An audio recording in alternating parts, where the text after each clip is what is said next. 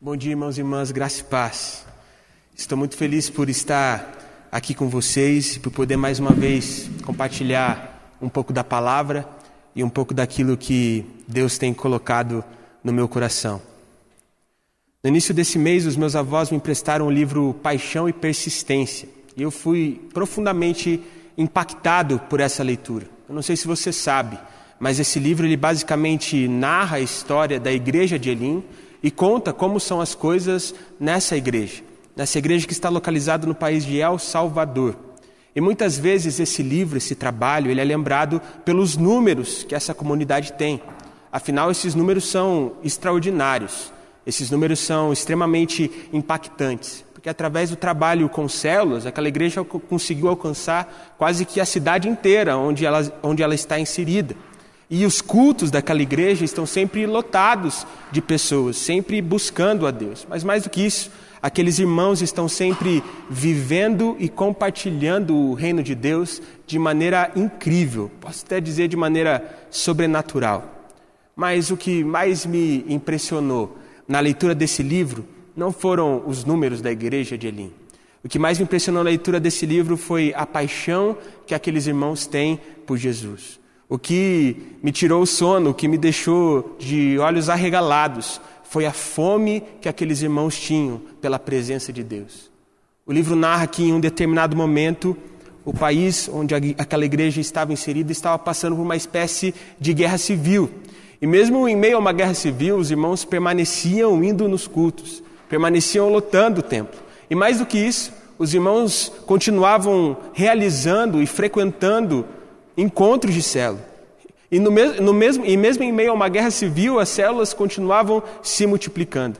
Ou seja, aqueles irmãos, mesmo correndo o risco de vida, eles estavam dispostos a ouvir e servir ao Senhor, pois eles eram extremamente, ainda são, sedentos por ouvir, mas principalmente compartilhar a palavra de Deus.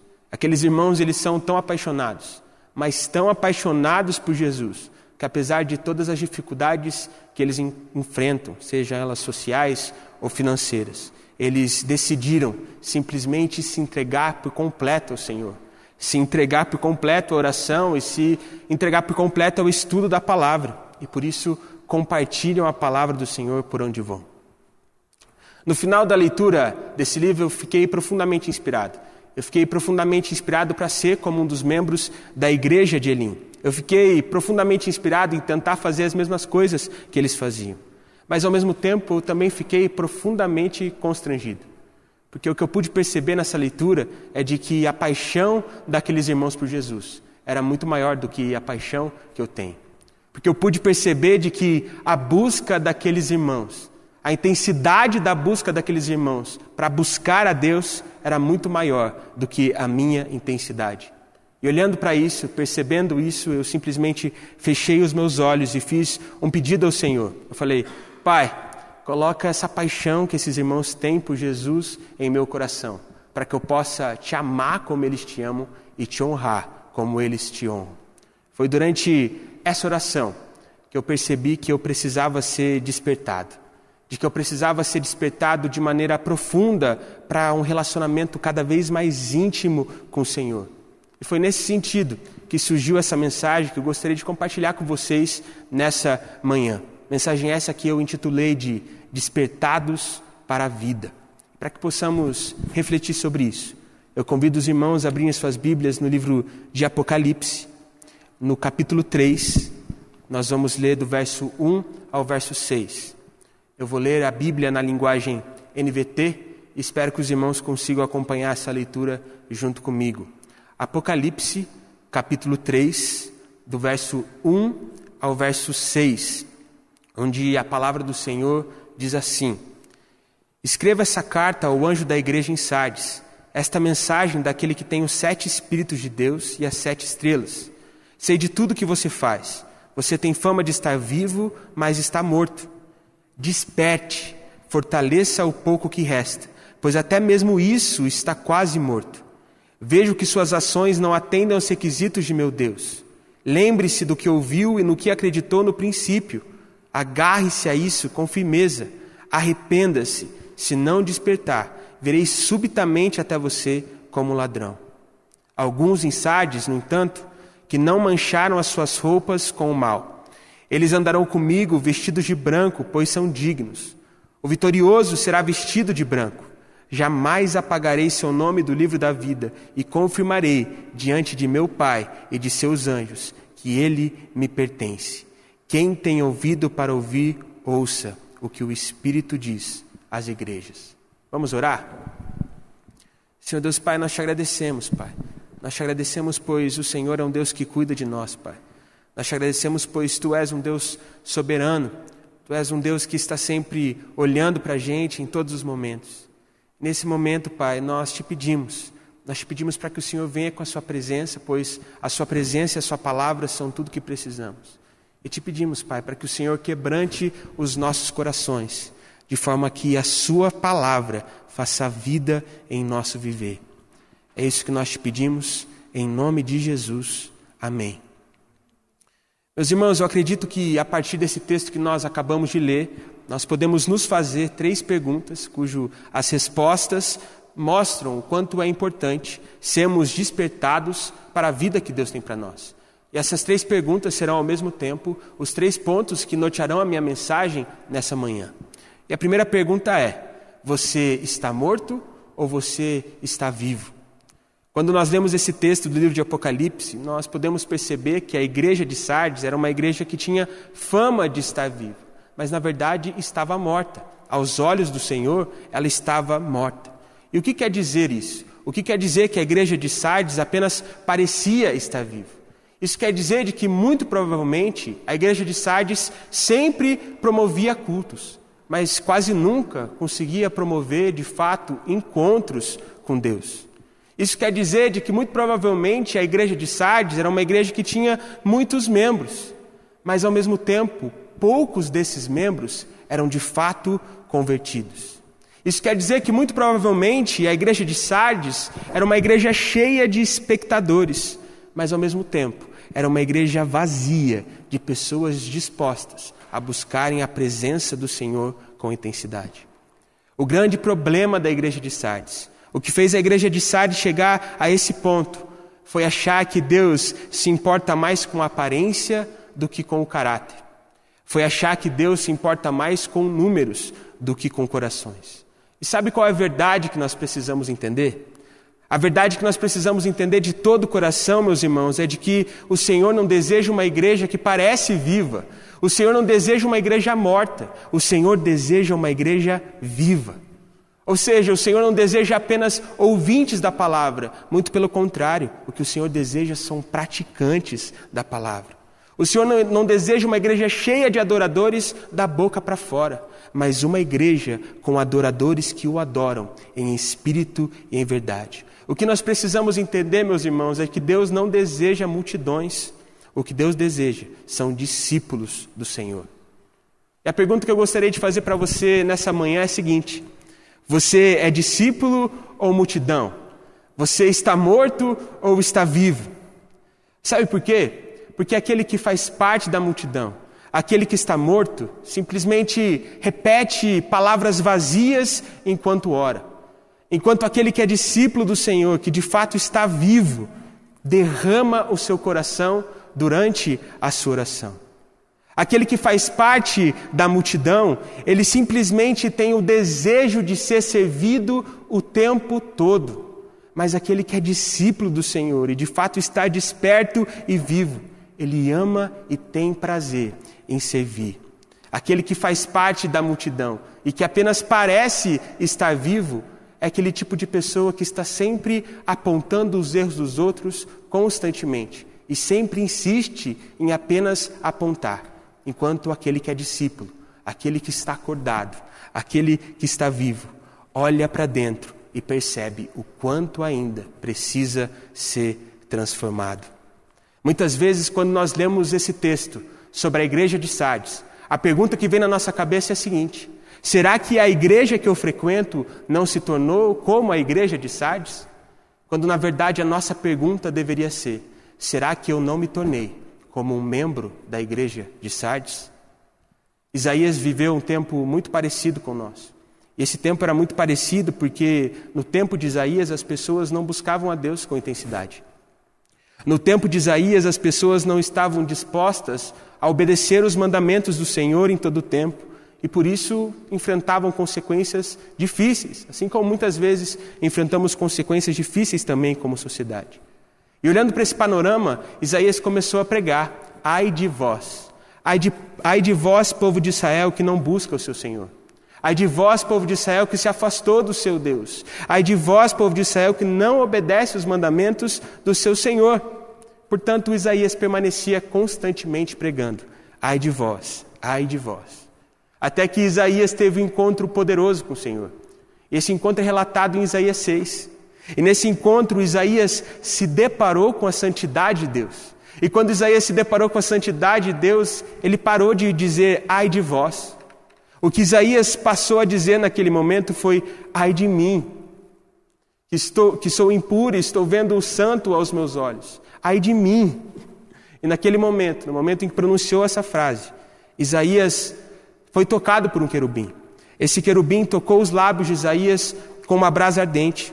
E no momento desse toque, toda a culpa de Isaías foi removida. E todos os pecados daquele grande homem de Deus foram perdoados. E depois dessa experiência, Isaías parou de dizer ai de vós e ai de mim e passou a dizer: Eis-me aqui, Senhor. Eis-me aqui para mudar a minha vida. Eis-me aqui para me entregar totalmente ao Senhor, para ser transformado e para que o Senhor me use para transformar outras vidas. Eu acredito que em tempos como esse que estamos vivendo, o Senhor nos chama, o Senhor nos chama para sermos despertos para pararmos de apontar para os outros e dizermos, ai de vós, ai de vós, e passarmos a dizer, ai de mim. Eis-me aqui, Senhor, para ser transformado, renovado e ser agente de mudança, para que assim possamos ser nós mesmos a mudança que tanto queremos e assim desfrutarmos a vontade de Deus nas nossas vidas, apesar das circunstâncias difíceis.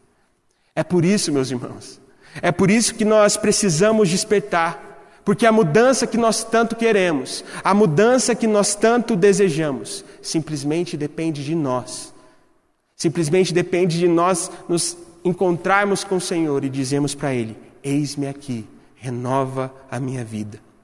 Isso nos leva à segunda pergunta desse sermão: Por que você ainda dorme?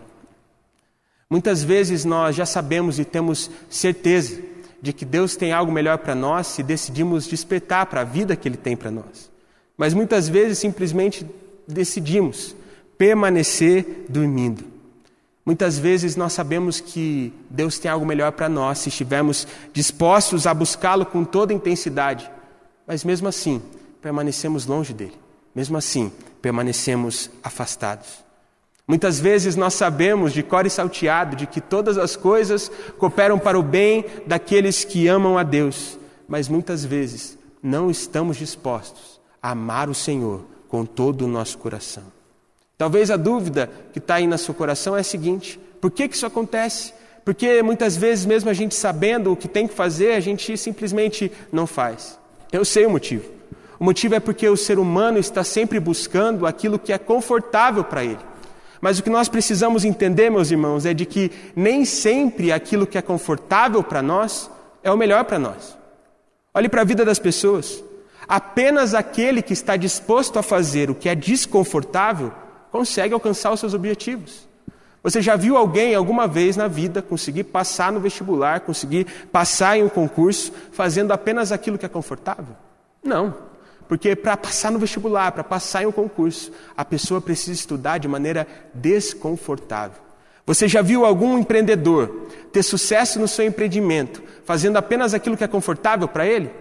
Não, é impossível, porque para um empreendedor ter sucesso com o seu empreendimento, ele precisa fazer principalmente as coisas que são desconfortáveis. Você já viu alguém conseguir ser um bom pai apenas fazendo aquilo que é confortável? Não. Porque para uma pessoa ser um bom pai, ela precisa fazer as coisas que são desconfortáveis para ela. E a mesma coisa acontece na nossa vida com Deus. Meus irmãos, se nós queremos ter vida com Jesus, Nós devemos parar de fazer apenas aquilo que é confortável para nós e passarmos a fazer coisas que são desconfortáveis. É desconfortável para nós passarmos menos tempo no celular, para termos mais tempo em oração, mas é exatamente isso que precisa ser feito. É desconfortável para nós acordarmos meia hora mais cedo para termos mais tempo de ler a palavra, mas é isso que a gente precisa fazer.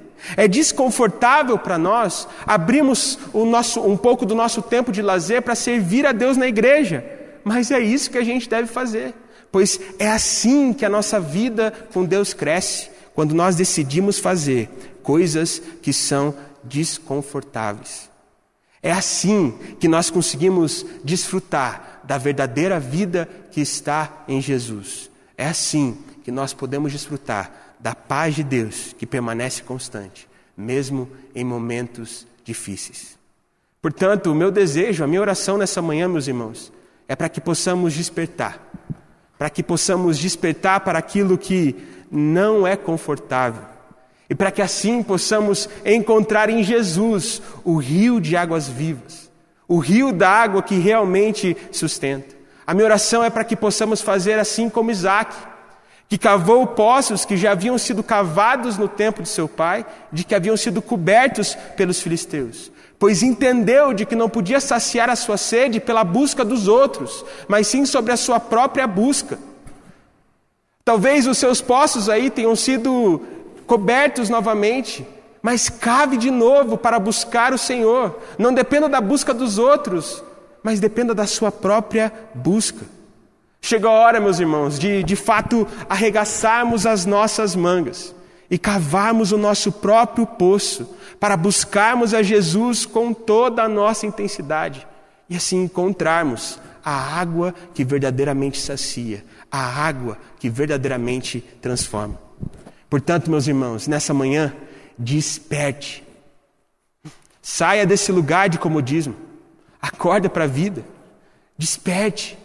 O meu desejo, o desejo do meu coração é para que os seus olhos se abram, assim como os olhos de Paulo se abriram, para que você deixe de viver uma vida de religião, para que você deixe de viver uma vida de engano e passe a ser um discípulo do Senhor. Para que você deixe de viver como alguém que apenas parece estar vivo e passe a ser como alguém que está de fato vivo, pois busca a Deus, pois serve a Deus, pois é um discípulo do Senhor, pois é alguém que está disposto a renunciar isso nos leva à terceira e última pergunta desse sermão: Qual é a sua mancha? Nessa semana eu estava assistindo uma pregação do pastor Hernandes Dias Lopes justamente sobre esse texto. Ele conta de que a glória da igreja de Sardes é muito parecida com a glória da cidade de Sardes, pois a glória da cidade de Sardes estava em seu passado. A cidade de Sardes era uma cidade que tinha uma fortaleza muito forte, era uma cidade muito fortificada. Além disso, a cidade de Sardes, a cidade de Sardes ficava em um lugar muito alto. Isso fazia com que fosse muito difícil para os inimigos atacarem a cidade, e ficava mais difícil ainda dos inimigos conseguirem dominar aquela cidade. Portanto, a cidade de Sardes era praticamente impenetrável.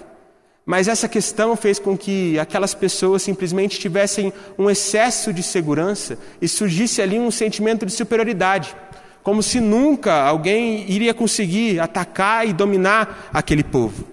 Até que o rei Ciro elaborou uma estratégia. E essa estratégia nem foi tão mirabolante assim.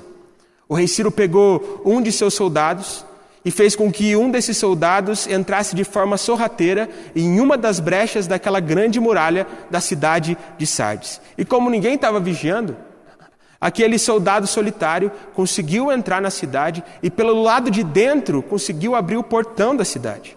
Quando os habitantes de Sardes se depararam, eles simplesmente se depararam com a porta totalmente aberta. E o exército do rei Ciro simplesmente entrou na cidade e a cidade foi dominada.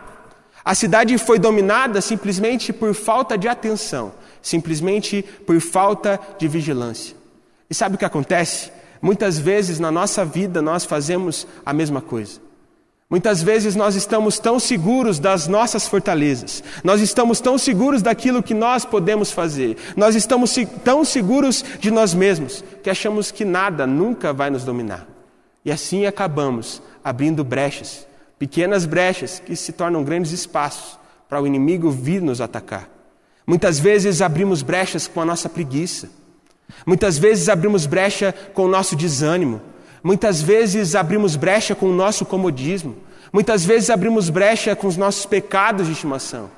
E na hora que vemos, as portas e os portões dos nossos corações estão escancarados para que o inimigo venha e faça um estrago muito grande. E assim nós somos manchados, assim como aqueles irmãos da igreja de Sardes manchados por falta de atenção e por falta de vigilância, por achar que sozinhos vamos conseguir alguma coisa. Mas não sei você, meus irmãos. A verdade é que eu não quero ser como aqueles que foram manchados. Muito pelo contrário. Eu quero ser como aqueles que vestem vestes brancas. Mas para vestir vestes brancas é preciso viver em santidade. Para vestir vestes brancas é preciso estar disposto a obedecer o Senhor e seguir os caminhos do Senhor. Para vestir as vestes brancas é preciso renúncia, é preciso entrega. Aqueles que vestem vestes brancas são aqueles que, por paixão a Jesus, simplesmente largam tudo aos pés do Mestre. Aqueles que usam vestes brancas são aqueles que, por amor ao seu Senhor, simplesmente colocam tudo aos pés da cruz. Aqueles que vestem vestes brancas são aqueles que buscam o Senhor com toda intensidade, pois sabem e reconhecem na sua vida de que não importa o preço da renúncia, não importa o preço da entrega, a presença e a transformação do Senhor Jesus valem mais. Na verdade, valem muito mais. No capítulo 26 do livro de Mateus, nós podemos perceber a história de uma mulher. Nós percebemos a história de uma mulher que lavou os pés de Jesus com um perfume que era muito caro. E os discípulos, quando se depararam com aquela cena, quando olharam para aquela mulher fazendo aquilo, eles simplesmente não conseguiram entender o que estava acontecendo. Eles ficaram revoltados. Eles falaram o seguinte: Como você pode fazer isso? Esse perfume é muito caro, você deveria ter usado o valor dele para dar para os pobres, para os necessitados, para investir na vida deles. E Jesus, olhando para a revolta daqueles discípulos, simplesmente olhou para ele, eles e disse: Os pobres e os necessitados vocês terão para sempre, já a mim não terão. Jesus estava dizendo para aqueles discípulos de que aquela mulher havia entendido de que o segredo não é o serviço, o segredo é passar tempo na presença do Senhor para ser capacitado para servir, não apenas com aquilo que podemos fazer, mas com tudo o que nós somos. Jesus disse isso aos seus discípulos porque aquela mulher havia percebido de que não importa o preço do perfume derramado, a presença de Jesus vale mais. O toque de Jesus vale mais. Portanto, meu irmão, nessa manhã, pare. Pare de simplesmente parecer vivo e seja desperto para uma vida viva. Pare de viver apenas por aparência. Busque ter o seu caráter transformado pelo Senhor. Nessa manhã, meu irmão e minha irmã, deixe. Deixe de ser apenas como mais um na multidão e passe a ser como um discípulo.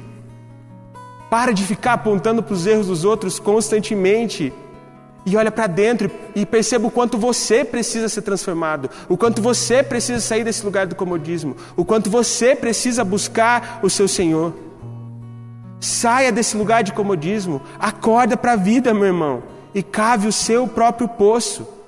Comece a fazer aquilo que é desconfortável, para que assim você seja desperto para a vida que o Senhor tem para você. Para que assim você reconheça em seu viver de que não importa o preço do perfume derramado, a presença de Jesus vale mais. Eu sei que no seu coração aí você já sabe o que você tem que entregar. Talvez seja a sua preguiça, o seu comodismo, o seu pecado de estimação. Mas você sabe exatamente o que você precisa entregar. E a verdade é que eu não sei o preço daquilo que você precisa derramar aos pés de Jesus. Mas uma coisa eu tenho certeza: não importa o preço da sua entrega, não importa, não importa o preço da sua renúncia, a presença e a transformação de Jesus valem mais. Se você quer vestir vestes brancas assim como eu, chega a hora de realizar a sua entrega. Portanto, nessa manhã, entregue a sua preguiça, entregue o seu desânimo, entregue o seu medo, entregue o seu pecado, entregue a sua incredulidade e seja desperto para a vida que o Senhor tem para nós, para que você não seja mais como os membros da igreja de Sardes e passe a ser como os membros da igreja de Elim. Uma pessoa que é simplesmente apaixonada por, pelo Senhor Jesus, é desperto para a vida que Ele tem para você e simplesmente se entrega aos pés da cruz, dizendo: Eis-me aqui, Senhor, me usa, me transforma e me faça um agente de transformação. Não importa o preço da sua renúncia, não importa o preço da sua entrega, simplesmente entregue e perceba no seu viver, assim como eu estou percebendo de que não importa o preço do perfume derramado, a presença e a ação do Senhor nas nossas vidas valem muito mais. Se você hoje percebeu que você precisa mudar, se você hoje percebeu que você precisa despertar, se hoje você percebeu que você simplesmente parece estar vivo, mas na verdade está morto, chegou o momento de tomar uma decisão. Chegou o momento de entrar na presença do Senhor e simplesmente dizer: Pai, eu não quero mais ser uma face, eu não quero ser apenas mais um na multidão, muito pelo contrário, eu quero ser um discípulo do Senhor, eu quero ser um servo seu. Tudo que você precisa fazer é, enquanto eu oro, fazer a sua oração, entregando a sua vida ao Senhor, entendendo de que para ter vida com Jesus, você não pode fazer apenas aquilo que é confortável, você deve fazer principalmente as coisas que são desconfortáveis para assim ser desperto para a vida que Deus tem para nós, como indivíduos e como comunidade. Portanto, enquanto eu faço a minha oração, faça a sua oração também. Senhor Deus Pai, muito obrigado, Senhor. Muito obrigado porque o Senhor é um Deus que nos ama, Pai, um, Deus que cuida de nós. Obrigado, Senhor, porque mesmo que a gente não mereça, o Senhor nos ama, o Senhor se entregou por nós naquela cruz. E hoje, Pai, nós nos arrependemos, Pai. E nós falamos que somos uma farsa. Nós falamos que muitas vezes na nossa vida simplesmente parecemos estar vivos, mas na verdade estamos mortos. Portanto, nessa manhã nós entregamos os nossos corações ao Senhor, Pai. Nós entregamos os nossos pecados, Pai. Nós entregamos o nosso comodismo, Pai. Nós entregamos a nossa preguiça. Nós entregamos tudo que nos impede e temos uma vida como Jesus, Pai. Crendo de que tudo que precisamos fazer é nos entregar. E crendo de que tudo que nós precisamos fazer é dizer ao Senhor: Eis-me aqui. Portanto, nessa manhã nós dizemos, Pai, eis-nos aqui. Faça diferença em nossas vidas, faça diferença a partir de nós, porque nós não queremos mais ser como a igreja de Sardes, nós não queremos mais ser como os membros da igreja de Sardes, muito pelo contrário, nós queremos ser como os membros da igreja de Elim, não pelos resultados que ele tem, mas pelas pela paixão que eles têm por Jesus, Pai. Vem com a Sua presença, Pai, para que possamos ser despertados, Jesus. Vem com a sua presença para que possamos ser acordados, Jesus. Vem para a sua igreja e mostra, Pai, o quanto nós precisamos entender que precisamos viver uma vida com o Senhor. Que a sua vida faça vida em nossos corações e que possamos, a partir de hoje, Pai, arregaçarmos as nossas mangas para cavarmos os nossos próprios poços, Pai. Para que assim possamos encontrar no Senhor a água que verdadeiramente sacia Muda a nossa história, Pai. Nós estamos sedentos pela Sua transformação. Desperta o nosso viver e nos capacita a sermos discípulos do Senhor, que te amam de todo o coração e que, por paixão a Jesus, se entregam aos pés da cruz e dizem constantemente: Eis-me aqui. Desperta os nossos corações, desperta a tua igreja.